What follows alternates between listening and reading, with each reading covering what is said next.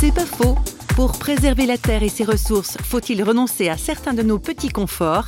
L'historien Jean-François Mouot. C'est un chemin étroit qui comporte des difficultés euh, parce qu'on le veuille ou non, il faudra en passer par là en tant qu'individu, en tant que société.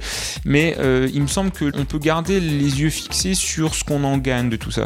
Finalement, est-ce qu'on serait plus malheureux en tant que société, en tant qu'individu, si au lieu de passer trois heures par jour devant la télévision, qui doit être à peu près la moyenne de la plupart des foyers euh, français, imaginons un rationnement de la télévision, est-ce que ça serait une mauvaise chose? Pour beaucoup de gens, ça serait un vide mais euh, si on le remplace de façon appropriée, c'est un gros gain finalement. Mais il faut le faire intelligemment, plus tôt on le fera et plus on aura de choix, plus on attend et plus la marge de manœuvre se réduit. C'est pas faux, vous a été proposé par parole.fm.